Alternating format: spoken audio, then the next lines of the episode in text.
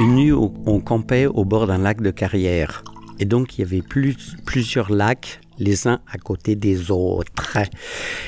Et en fait, comme c'est des lacs de carrière, ils n'ont pas le même niveau. Et à un moment, à la tombée de la nuit, on s'est lancé avec un copain dans une entreprise invraisemblable. On a pris deux, petits bâtons et on a creusé un petit canal pour relier un lac à l'autre.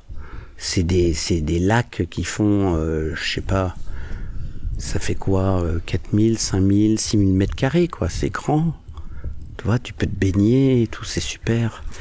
Et, donc, on creuse notre petit canal comme ça, du lac supérieur au lac inférieur, qui était environ à 2 mètres plus bas et ça se met à ruisseler. À un moment, ça fonctionne. Et là, ça se met à ruisseler. Mais ça ruisselle de plus en plus vite, de plus en plus vigoureusement.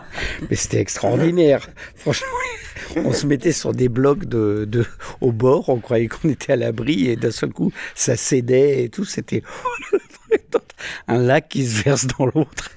C'est les gangsters.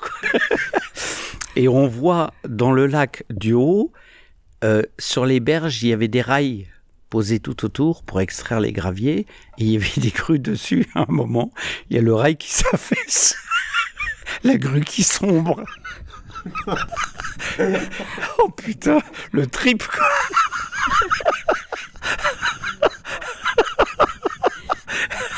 Et attends, le pire, moi le lendemain matin, je me lève comme un con comme depuis trois ou quatre jours j'en avais pris l'habitude, je fais un plongeon dans le lac supérieur.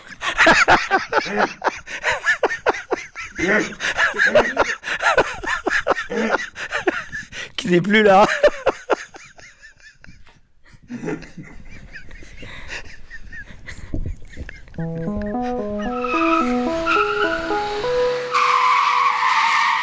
Dolce Drift.